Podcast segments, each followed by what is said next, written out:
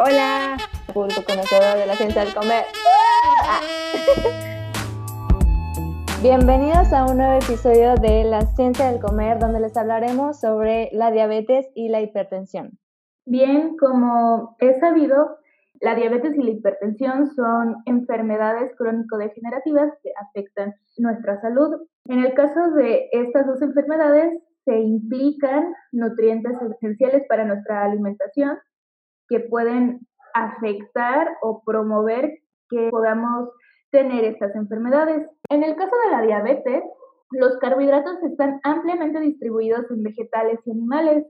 Estos tienen la importante función estructural y metabólica para nuestro organismo, ya que en el caso de la glucosa específicamente, este como es un carbohidrato, nos va a dar energía a nuestro cuerpo y se va a almacenar en el torrente sanguíneo. La glucosa es el principal combustible para nuestro cuerpo y es el precursor para la síntesis de carbohidratos en nuestro organismo, al igual que va a ayudar a cumplir otras funciones en el organismo, dependiendo de a qué rutas metabólicas se distribuyan. En las comidas, el hígado va a actuar para mantener las cifras sanguíneas de glucosa al desintegrar glucógeno y en el caso de los riñones va a convertir metabolitos como el lactato y el glicerol a la glucosa. Entonces, esta glucosa va a estar en nuestro torrente sanguíneo y es importante que se mantenga una concentración fija. Ayuda a que actúen eh, diferentes tejidos como el músculo esquelético. Si nuestro cuerpo utiliza esta glucosa, va a producir energía y para que se pueda llegar a utilizar se necesita la insulina lo que hace la insulina es que los tejidos puedan absorber la glucosa. Y este es un problema para la gente con diabetes, ya que dependiendo de qué tipo de diabetes tienen, a veces no producen insulina o la insulina y lo que es la glucosa pues no embonan, por decirlo así, para que se reconozcan y que pueda ayudar a que los tejidos absorban la glucosa. Bueno, primero que nada, eh, la diabetes, como Paloma lo comentó, es una enfermedad crónica degenerativa que no es hereditaria. Eh, bueno, esta aparece cuando el páncreas no produce suficiente insulina o cuando el organismo no utiliza suficientemente la insulina que produce. Entonces, obviamente, la insulina, que es una hormona y regula el azúcar en sangre, nos lleva a tener, digamos que varias dificultades eh, a nuestro organismo y pues a lo mejor muchas veces también nos lleva a diversos factores que podemos tener. Bueno, algo importante de mencionar que es que la OMS nos dice que la prevalencia mundial de la diabetes en adultos aumenta año con año, incluso el porcentaje de este aumento va en aumento. Entonces, pues es necesario cambiar nuestra actividad física, nuestra dieta, nuestra alimentación, etcétera, para poder disminuir estos casos debido a que, como bien lo mencionaban anteriormente, la diabetes muchas veces se genera a través de la mala alimentación que tenemos, eh, quizá por algunos factores también ambientales y no solamente porque nuestros papás o nuestros abuelos son diabéticos. Entonces creo que esa es una parte muy importante de mencionar. No sé, chicas, si ustedes conocen o tienen familiares que tengan pues esta enfermedad. Sí, de mi familia la mayoría son diabéticos desde abuelos y tíos. Y pues sí, so, simplemente tener ciertos cuidados porque pues tanto de la familia de mi papá como la familia de mi mamá son diabéticos, puede uno tener pues más prevalencia de poder obtener esta enfermedad.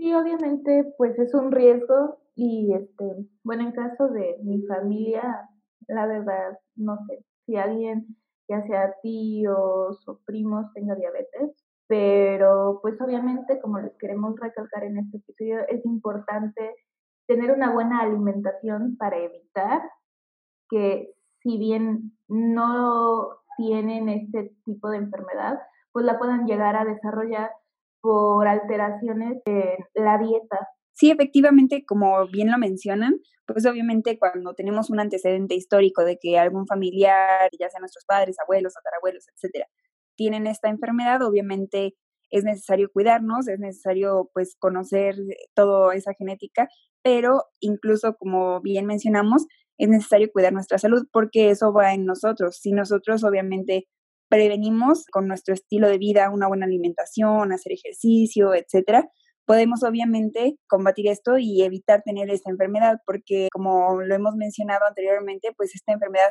no, no la obtenemos solamente porque nuestros abuelos o nuestros papás lo tienen, sino que también influye en nuestro ambiente, cómo nos desarrollamos, qué es lo que comemos, etcétera. Entonces, bueno, para hablar un poco del diagnóstico y su tratamiento, es importante saber que hay diagnósticos y análisis que se pueden hacer tempranamente con sangre, digamos. Muchas veces no se necesita una extracción de sangre así con agujas, sino un pinchazo a lo mejor en el dedo o algo así. Son relativamente baratos e incluso eh, son gratis en muchos lados, en muchas farmacias y pues creo que es importante hacérsela una vez cada tanto. Y también leímos en muchas partes que es importante también dejar de fumar porque como hablamos que eh, esta alteración se da en la sangre con el azúcar, pues obviamente todo esto influye y es por eso que pues hablando entre la comida y las enfermedades creo que es importante, como bien mencionó Paloma, lo que está en nuestro organismo y cómo reacciona ante estos compuestos. Continuando con esto, también vamos a hablar de la hipertensión. En este caso, el nutriente que es fundamental para que pueda influir o no el que se desarrolle la hipertensión es el sodio. Como sabemos, el sodio de capítulos anteriores, pues es un mineral esencial para la vida y es necesario para llevar a cabo múltiples funciones en el organismo. Entre ellas está, pues que actúa como electrolito, regula el balance de agua corporal y la presión sanguínea, además de contribuir en el proceso digestivo, en la conducción de los impulsos nerviosos y contracción muscular, por lo que el consumo de este mineral en cantidades adecuadas, pues va a formar una dieta equilibrada para nosotros, pero en exceso puede llegar a ocasionar problemas como la hipertensión. ¿Y por qué? El sodio va a traer agua. Una dieta alta en sodio va a agregar agua al flujo sanguíneo, lo cual pues puede aumentar el volumen de la sangre y posteriormente la presión sanguínea. La presión sanguínea alta o mejor conocida como hipertensión es una afección que se da cuando la presión sanguínea se mantiene alta permanentemente y esto puede llegar a ocasionarnos problemas mucho peores como sería ceguera o enfermedades renales.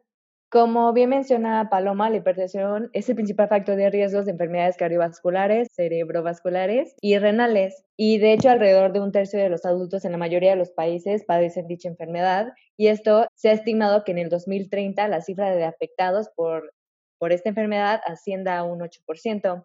Entonces, los informes nacionales han indicado que la prevalencia de la hipertensión está aumentando en los países de ingresos bajos y medios y su carga eh, puede resumirse en cuestión a que a nivel mundial el 31.1% de la población adulta, es decir, 1.390 millones de personas, tienen hipertensión y la prevalencia de la hipertensión es mayor en los países de ingresos bajos y medios en un 31.5% que en los países de ingresos altos, que este es de un 28.5%. Y aproximadamente el 75% de las personas con hipertensión viven en países de, países de bajos y, medianos recursos o ingresos. Entonces, en cuestión a la conciencia del tratamiento y control de hipertensión, pues se tiene que verificar qué es lo que está sucediendo. Y bien lo menciona Paloma, ¿no? De hecho, se hizo un estudio que la facilidad en la que podemos tener la disposición de consumir comida chatarra rica en sal, por ejemplo, se hizo un estudio en un campus universitario y pues a falta de actividad física ha expuesto que adultos jóvenes tengan un factor de riesgo, ¿no? relacionado a esta enfermedad y ha aumentado pues la prevalencia de las enfermedades cardiovasculares. Y esto se basa pues en las dietas ricas en sal que contienen pues efectos perjudiciales, que era lo que comentaba. Si esto se consume de, manera balanceada, pues entonces no vamos a tener ningún problema porque pues ya vimos los beneficios, como lo comentaba Paloma, o más bien su función. Pero también este puede tener efectos perjudiciales como la hipertrofia, entre otras cosas, en los que pues ha estudiado que esto va a ir aumentando y va a ser alarmante en cuestión al desafío de salud pública. Ahora bien, en cuestión a la dieta, que es lo que siempre comentamos, ¿no? De tenerlo balanceado, a esta se le domina dieta DASH, que es una dieta baja en sal, que los enfoques obviamente son eh, dietéticos para detener o prevenir la hipertensión y que se ha demostrado que ayuda a bajar la presión arterial y que esta dieta es rica en nutrientes importantes también y en fibra, pero incluye alimentos que son ricos en potasio, calcio, magnesio y más bajo en sal que una dieta típica. Y esto se debe a que pues, se, se, busca reducir el sodio a no más de 2.300 miligramos por día y reducir también grasas saturadas a no más del 6%. Y pues esto se debe a que pues queramos evitar dichos cambios que se pueden generar por medio de nuestra alimentación y que a veces no estamos informados de que podemos provocar, ¿no? O sea, por el hecho de consumir un, un mineral, como lo mencionábamos, en exceso. Creo que también algo importante de tomar en cuenta con todo esto, como bien Pau menciona, pues obviamente es concientizarnos de qué es lo que comemos, ¿no? Que muchas veces creemos que estas enfermedades pues solo vienen porque sí y no vemos más allá que pues lo que nos está sucediendo y pues atrás de todo esto está nuestra alimentación. Entonces siento que pues todas estas recomendaciones que estamos dando junto con todos los otros episodios en donde hemos hablado del etiquetado y qué es lo que contienen los alimentos y saber leer y saber pues entender qué es lo que estamos consumiendo es muy importante. Claro, y un poco relacionado a otros episodios. En el caso de la dieta keto, ¿no? Ya veíamos que es importante tener una buena alimentación y fundamentalmente hablando de la glucosa, hay que tener cuidado con los ayunos y con todo ese tipo de dietas que tienen ayunos intermitentes o que no se consume adecuadamente los nutrientes que nosotros necesitamos consumir. Entonces, este, pues sí tengan cuidado y no se vayan a terminar induciendo inclusive alguna de, este, de estas enfermedades por culpa de una mala alimentación y significa ya sea un exceso de un nutriente o la deficiencia de uno de estos. Y vayan con un nutriólogo por, muchas veces que lo, que lo tengamos que repetir.